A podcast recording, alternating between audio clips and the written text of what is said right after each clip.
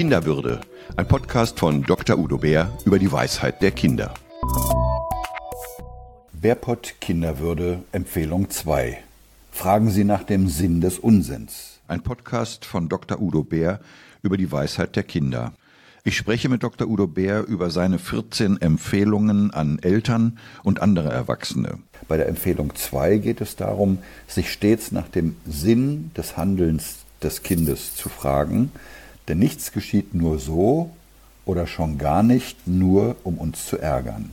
Udo Bär, die Welt der Erwachsenen hat oft schnelle Erklärungen für etwas, auch für das Verhalten eines Kindes. Sind diese schnellen Erklärungen hilfreich? Meistens nicht.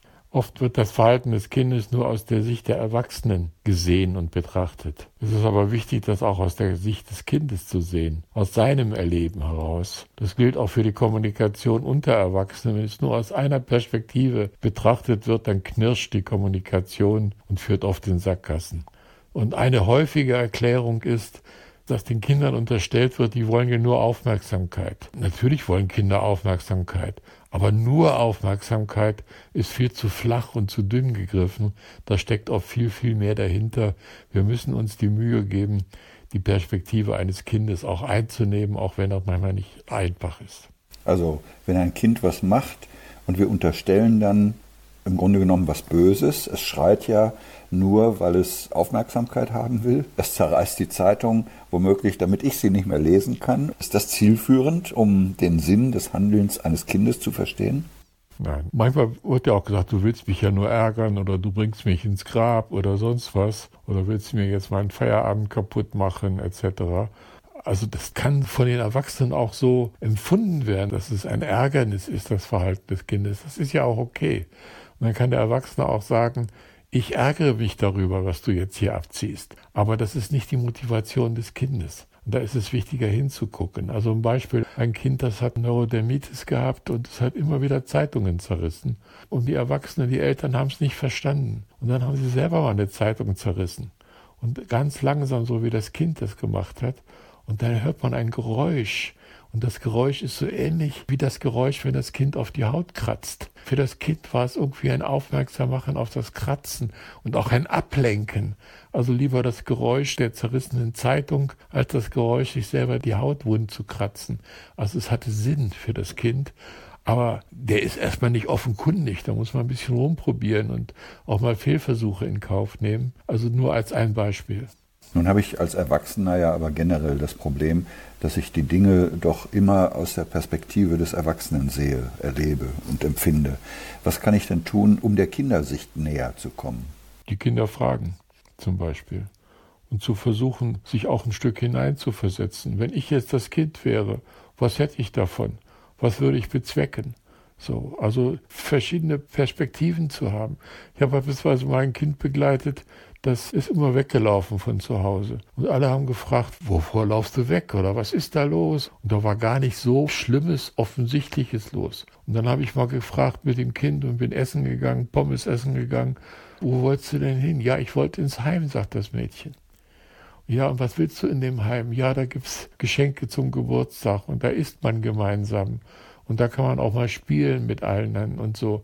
Also das Kind war einsam und es hat sich zu wenig gehört gefühlt. Also man muss ein bisschen ausprobieren und sich vorstellen, man wäre das Kind und nicht nur, ja, was ist offensichtlich, sondern auch, was ist vielleicht ein bisschen versteckter. Manchmal ist das Offensichtliche das, was zählt, aber manchmal ist es notwendig, noch ein bisschen mehr sich hineinzuversetzen.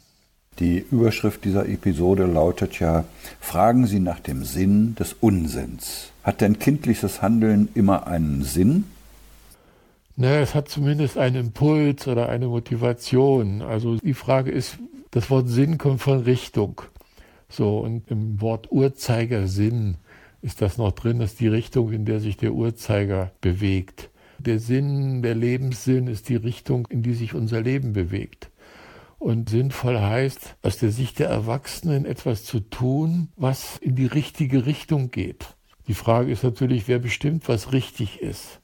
Wer bestimmt, was vorrangig ist, was sinnvoll ist. Und für die Kinder ist das, was die Erwachsenen für sinnvoll halten, nicht unbedingt das Gleiche, was sie für sinnvoll halten. Was ihr Impuls ist, ihre Motivation, ihre Richtung, die ihnen jetzt gerade wichtig ist. Insofern ist eigentlich jedes Verhalten auch sinnvoll, auch der Unsinn ist sinnvoll. Mal einen Schritt beiseite zu treten, mal Quatsch zu machen, mal eine Aldi-Tüte Asoziales einfach in die Welt zu schicken und zu schütten. Also auch das kann sinnvoll sein, gerade wenn ein Kind Angst hat oder Sorgen hat oder Kummer hat, mal ein bisschen schräg zu sein, auch mal zu toben, wenn alles zu ordentlich und zu geordnet ist so, und das ist dann im gleichen Moment für die Erwachsenen nicht gerade sinnvoll, wenn man gerade im Homeoffice ist und da irgendwelche Tabellen nachrechnen muss. Also dann beißt sich das. Sie haben ja eben gesagt, die Erwachsenenwelt denkt immer, alles muss Sinn machen, alles muss zielgerichtet sein. Was mache ich, wenn ich den Sinn nicht verstehe? Darf ich dann auch mal sozusagen nach Unsinn suchen? Ja, sicher. Also ich habe von meinen Kindern und anderen Kindern gelernt, auch mal unsinnig zu sein. So auch mal schräg zu sein, auch mal verrückt zu sein. Also etwas Festes zu verrücken. Mal Quatsch zu machen, Unsinn zu machen. Es lebe der Unsinn. Wunderbar. Und wir brauchen auch Situationen und Handlungen, die sinnvoll sind. Beides. Mal so, mal so. Ganz konsequent. Mal so, mal so. Wir können uns von Kindern anstecken lassen. Aber wir sind natürlich auch Vorbild für die Kinder und wir können auch was Sinnvolles und Sinngerichtetes und Zielgerichtetes auch schon mal fordern oder erwarten oder zumindest wünschen. Beides. Es ist also hochgradig oft auch ein kommunikatives Problem, wenn wir unsere Kinder nicht verstehen. Woran erkenne ich denn eigentlich, dass ich den Sinn oder Unsinn verstanden habe?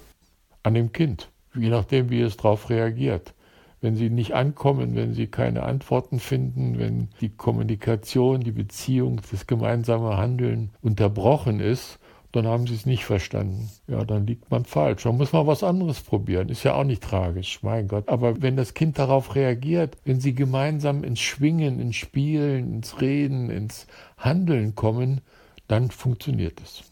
Nun frage ich noch nach einem Fazit. Gibt es denn zum Sinn des Unsinns noch ein Fazit von Ihnen?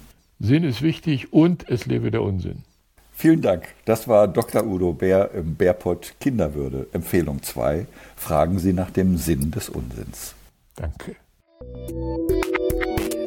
Sie hörten Dr. Udo Bär im Bärpott Kinderwürde über die Weisheit der Kinder.